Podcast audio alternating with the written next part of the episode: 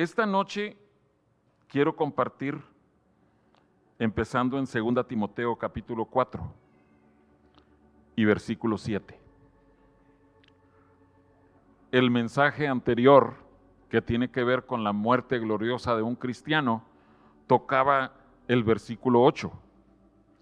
Pero el versículo 7 es el que nos lleva, el que desemboca en el capítulo 4, 8, a quienes les está guardada la corona de justicia. Pero el versículo 7 dice tres logros, tres cosas que el apóstol Pablo dice al final de su vida que él alcanzó. He peleado la buena batalla. He acabado la carrera. He guardado la fe. Entonces, yo quiero titular este mensaje. ¿He guardado la fe? Hmm. ¿Será que yo mismo puedo decir esto? ¿He guardado la fe? Y la primera confirmación eh, fue cuando estábamos en, Cleveland. Ustedes conocen a mi cuñado, el hermano Ken Faust. Él es un hombre de Dios y él siempre está buscando al Señor, escudriñando las escrituras. Y yo ya tenía este, eh, buena parte de este mensaje preparado, pero él me dice, el Señor me ha estado mostrando que nosotros tenemos que preocuparnos por guardar nuestra fe. Y yo le dije, sí, fíjate que de eso eh, eh, el Señor me ha estado hablando a mí también. Entonces, son tres cosas. Pelear la buena batalla, terminar la carrera, pero quiero que nos concentremos hoy en la tercera cosa, guardar la fe. Esto está refiriéndose a nuestro fin. Está refiriéndose a cómo alcanzaremos nosotros ese fin glorioso que el Señor nos tiene preparada una corona de, justicia. Y Pablo dice, no solo a Pablo, sino todos aquellos que esperan la venida de Cristo. Esperamos la venida de Cristo. Y yo creo que más aún cuando se nos recuerdan esos mensajes. Entonces, supongamos, supongamos que te enfermas que empeoras y te das cuenta de que ese empeoramiento de tu enfermedad llega a tal grado que tú sabes que vas a morir. Y hermanos, si algo nos ha enseñado esa pandemia, es que eso nos puede suceder a nosotros. Gracias a Dios, la mayoría de nosotros nos hemos contagiado y si estamos vivos, nosotros, por la misericordia de Dios, pasamos vivos esa parte de la pandemia. Pero les puedo decir que a cada uno nos pasó por la mente. Muchos han muerto por COVID. Yo tal vez pudiera morir. Entonces, tú necesitas saber si tú has peleado la buena batalla, si has acabado la carrera y si has guardado la fe. Sea por la razón que tú mueras. Pero en este tiempo el COVID ha sido un buen elemento para que nosotros podamos decir, Señor, estoy listo para irme contigo. O Señor, no estoy listo. Pero si no estás listo cuando te das cuenta de que empiezas con tus síntomas más graves, que empieza, la, eh, que la cosa sigue empeorando, si no estabas listo un mes atrás, yo te garantizo, el Señor te está dando unas horas, unos días, unas semanas, un par de meses para que tú sí estés listo.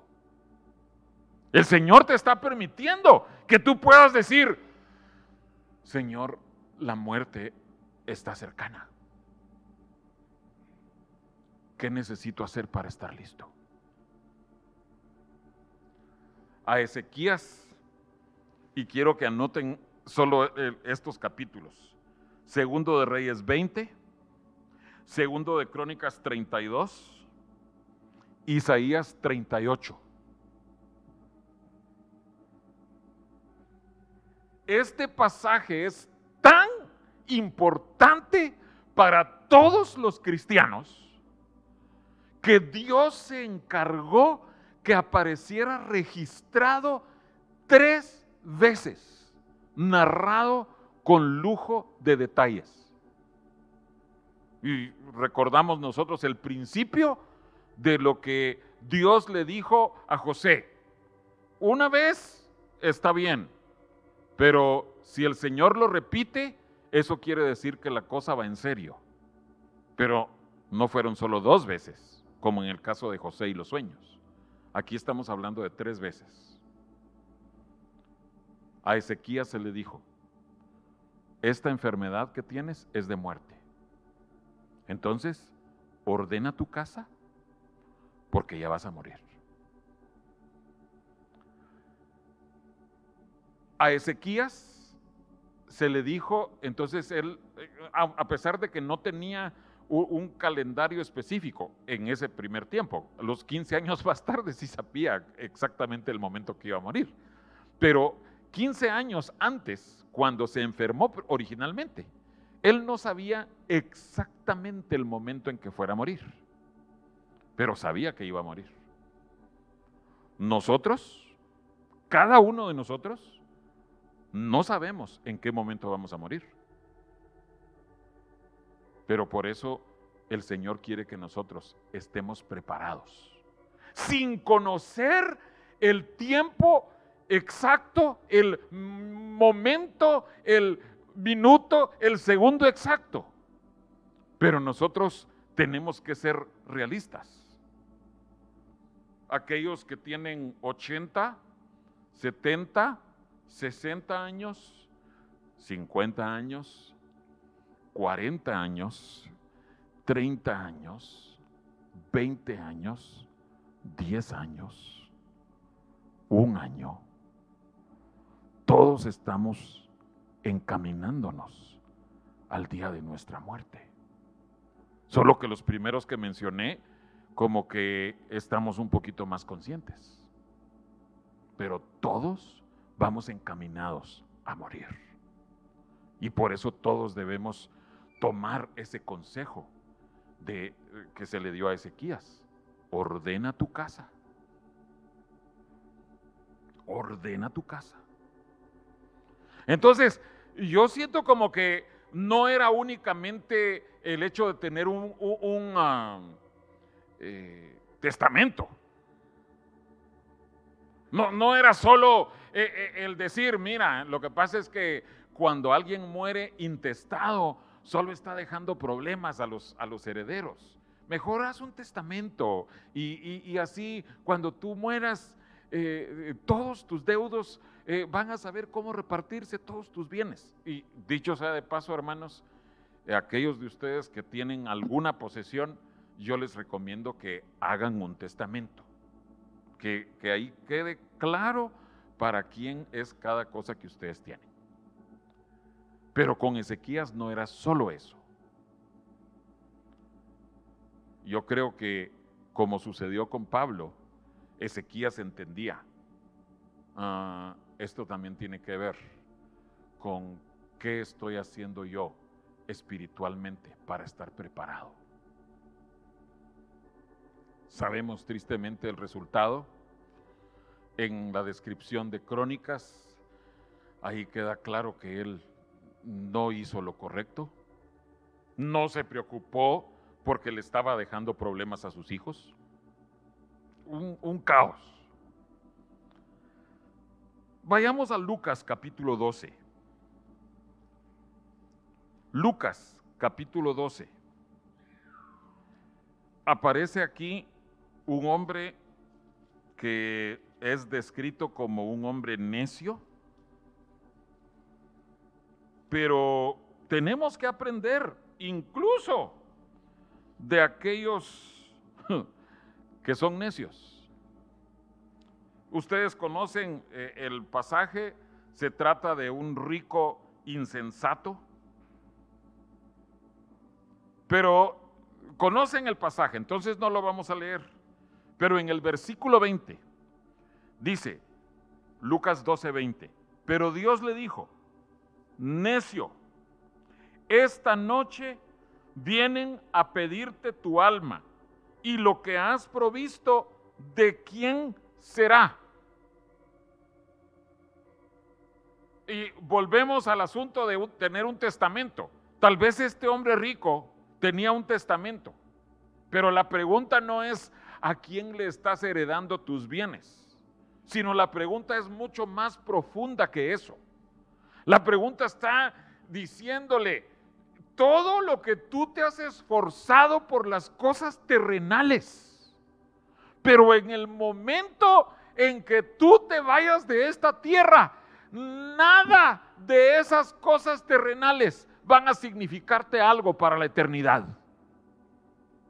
Entonces, ¿para qué te esforzaste tanto en trabajar y no te preocupaste por saber si ibas a pelear la buena batalla, terminar la carrera y lo que estamos viendo esta noche, guardar la fe? Entonces, hermanos, yo admiro, felicito la diligencia regiomontana. Es una eh, cultura que empuja a que la persona trabaje arduamente y que acumule para tener sus cositas, para ir adquiriendo cositas. Parejas que están pensando en casarse, eh, obviamente ellos tienen hacia dónde dirigir todo su esfuerzo del trabajo, de, sus ingresos, y, empiezan a, tener eh, que, su estufa, su refri, su sala, su comedor, y, ya van a enganchar su casita.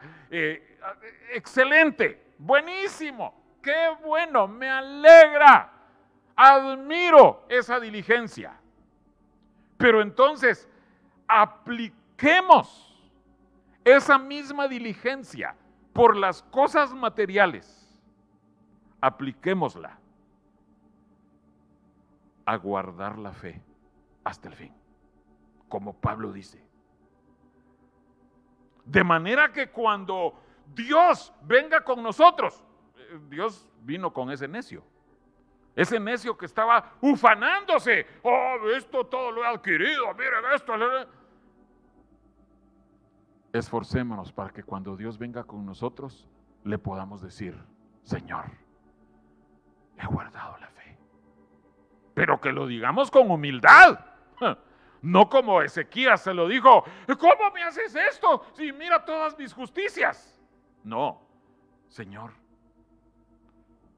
aquí está mi corazón examínalo.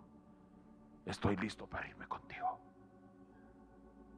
Sí, me esforcé por proveer para mi familia. Sí, yo tuve el cuidado de hacer esto, de hacer aquello. Eh, dejé un testamento, vaya. Pero por sobre todas las cosas, me interesé por la eternidad. Y ahora estoy listo para irme contigo. Algo similar sucedió, ustedes conocen, se acuerdan del pasaje en Daniel 5 de Belsasar,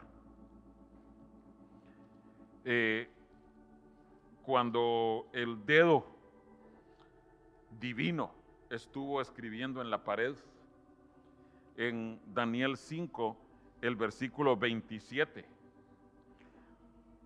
La palabra, una de las cuatro palabras que escribió el Señor bueno, tres palabras, pero una fue repetida. Dice el versículo 27, Tequel, pesado has sido en balanza y fuiste hallado falto. Fuiste hallado falto. ¿Sabes, amado hermano, y amada hermana, que ese pesamiento o ese peso que se efectúa en tu vida y en mi vida es algo de lo que tenemos que estar conscientes en todo momento. No solo Belsasar, que Belsasar estaba a punto de morir, lo iban a matar allí. Esa misma noche lo iban a matar. Pero tú y yo, cada día tenemos que, al llegar delante del Señor en la mañana y en la noche, tenemos que examinar nuestro corazón. Señor, ¿puedes tú examinar mi corazón? ¿Puedes tú pesar en tu balanza mi corazón y hallar si he sido hallado falto o si estoy bien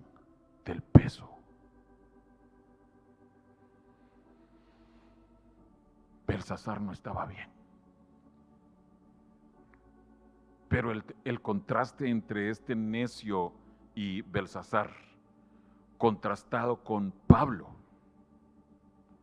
Pablo podía decir, yo por la gracia de Dios, conscientemente me he preparado para llegar a este momento final. ¿Puedes tú decir eso? ¿Puedes tú decirle a la cara al Señor? Y recuerda, el Señor conoce hasta lo más profundo nuestros corazones.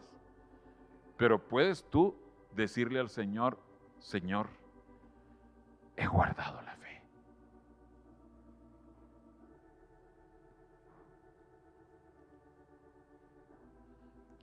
Dentro de las cosas que eh, sirvieron como confirmación a esto, ustedes saben cómo en todas las casas uno está consciente de que hay cosas que ya no sirven.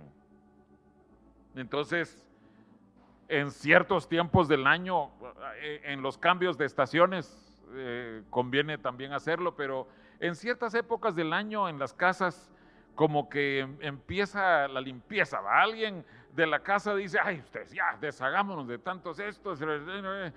Entonces, eh, en eso surgió algo que, que me dijeron, Swedish Death Cleaning. Eso se traduce como limpieza sueca de la muerte. Busquen ese concepto, la limpieza sueca de la muerte, pero búsquenlo en inglés, yo no lo he encontrado en español. Pero eso es como eh, que tú, asumiendo que vas a morir, y todos vamos a morir, entonces que tú como sabes que te vas a morir, que tú te deshagas de todo lo que es dispensable. Que te deshagas de aquello que, que no necesitas para vivir. Entonces te dicen, mira, tú te vas a morir. ¿Qué necesitas de aquí al tiempo cuando te mueras? A ver, ¿este vaso lo necesitas? No. Ah, entonces, bueno, no lo voy a tirar, hermanos. ¿Esta botella la necesitas? No. Esta sí la puedo tirar porque ya está vacía. Pero, y así, eh, tienes 50 pares de calcetines. ¿Necesitas 50 pares de calcetines? Bueno, no. Necesito solo un par y lo puedo usar todos los días, pero... ¿Cuántos necesitas? Bueno, necesito siete uno para cada día de la semana. Ok, entonces los 43 restantes, dónalos para beneficencia. Ya, deshazte de ellos. ¿Cuántas corbatas necesitas? Bueno, es que tengo que ir a trabajar de corbata. Entonces, eh, bueno, pero ¿cuántas necesitas? Ah, digamos, eh, una para cada día de la semana por un mes. Y vas 22 días a trabajar, entonces quédate solo con 22 corbatas. Alguien va a decir, ay hermano, eh, ¿cómo van a ser 22 corbatas? Bueno, si en el closet tú tienes 150 corbatas, 22 eh, corbatas es poco. Pero si llega el momento cuando tú ya no tienes que ir a trabajar y tienes las 22 corbatas en tu closet, hazte otra vez la pregunta. Vas a morir. ¿Cuántas corbatas necesitas tener en el closet? Bueno, voy a la iglesia de corbata una vez a la semana. Se vería feo si repito. Entonces, digamos que cuatro corbatas para ir de corbata distinta una vez al mes. Cada, corbata una vez al mes. Te deshaces de las 18 corbatas. Así funciona eso. Eso lo inventó gente no con Dios en mente, o sea, no necesariamente piadosos.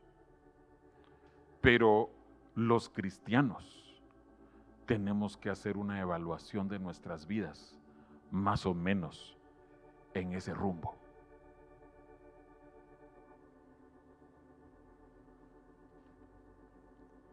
¿Has guardado la fe?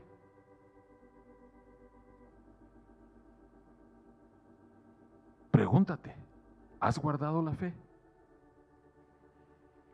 ¿Cuáles son las áreas que tú tienes que evaluar para saber si has guardado la fe. Jesús dijo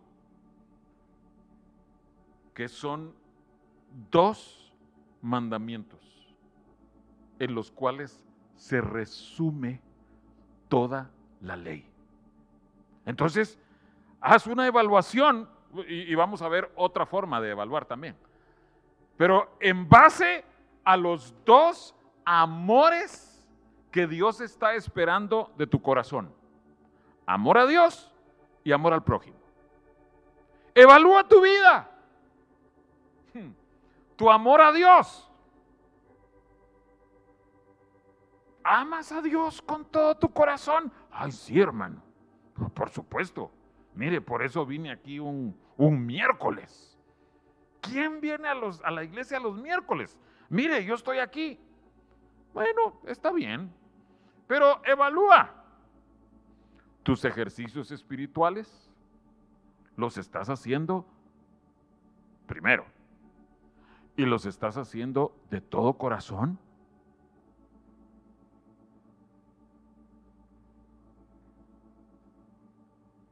asistencia a la iglesia, pero es una asistencia ritualística o una asistencia porque te hace falta estar en la casa de Dios.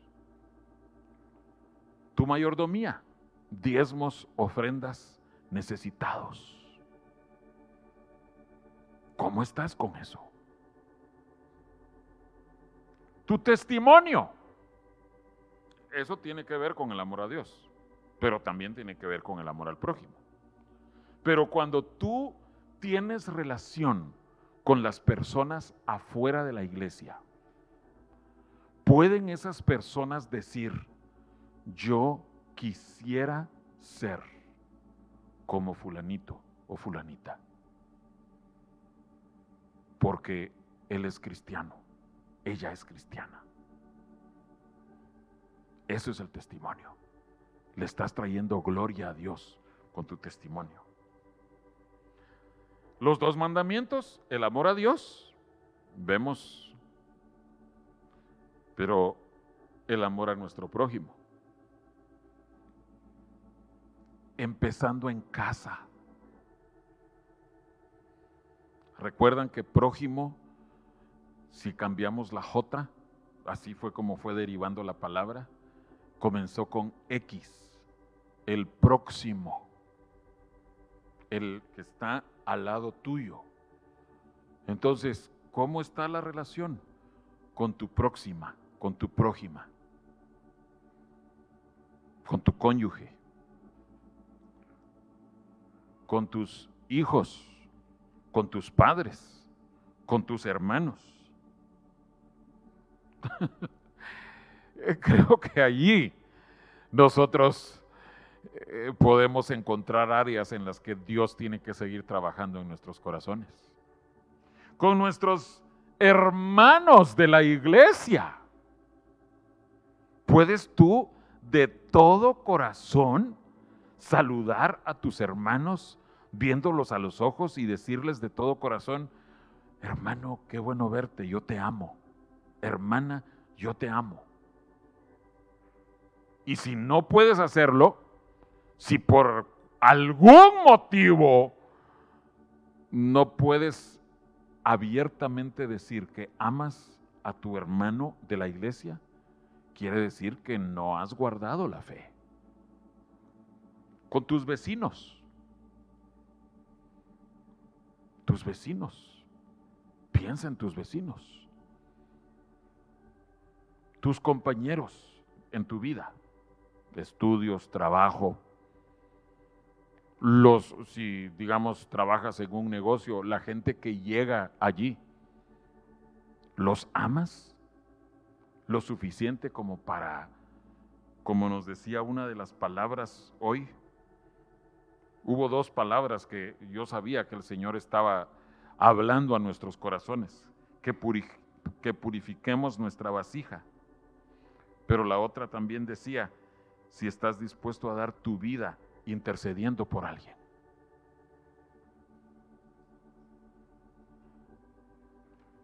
Entonces, puedes examinar si has guardado la fe, si tú evalúas tu vida en base a esos dos mandamientos.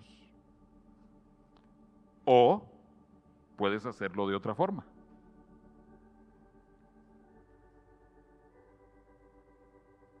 Unos eh, jóvenes grabaron esta semana un programa de radio que tiene que ver con los nombres de Dios. Piensa en los atributos de Dios, pero medita en ellos. Los atributos de Dios. Y recuerda que tú eres hijo de Dios hijo del dueño de esos atributos, hijo del que es eso.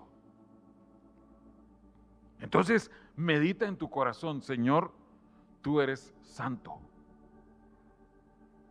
Tú moras en la santidad. Señor, ¿soy yo santo?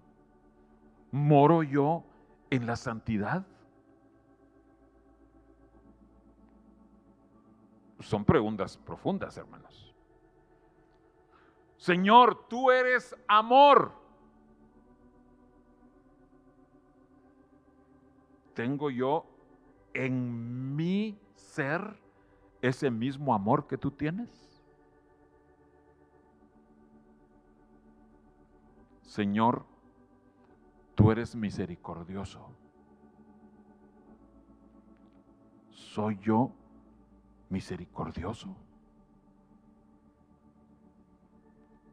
Señor, tú eres humilde. ¿Soy yo humilde como mi Padre, como mi Dios?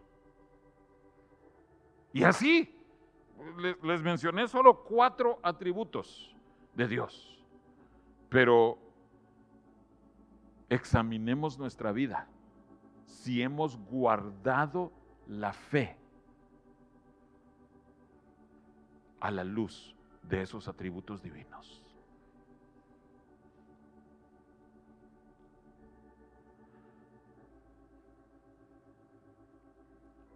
Yo estoy consciente de que Dios habló esta palabra el miércoles pasado y ahora. Y estoy consciente de que Dios está preparando corazones, que algunos de ellos van a irse con el Señor.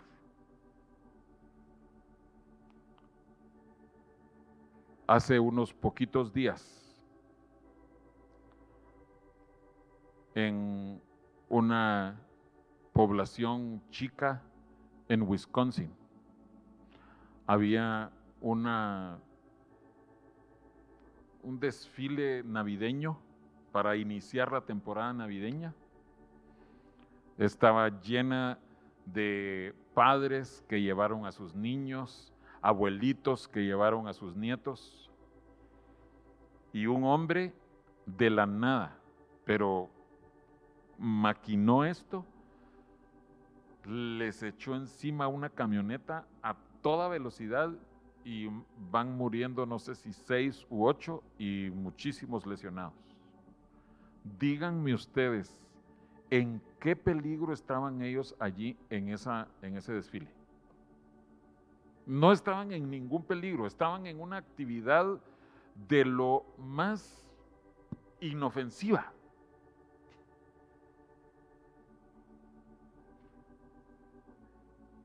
Para ellos, la verdad que estamos viendo esta noche era necesaria. Si esos abuelos o abuelas, no sé los niños, pero si esas abuelas caminaban con el Señor, yo estoy seguro de que el Señor permitió que ellas o ellos supieran. No sé, pero tal vez yo pudiera morir pronto. Tú y yo tenemos que estar preparados para tener una muerte que le traiga gloria a Dios y que podamos decirle al presentarnos delante del Señor, Señor, he guardado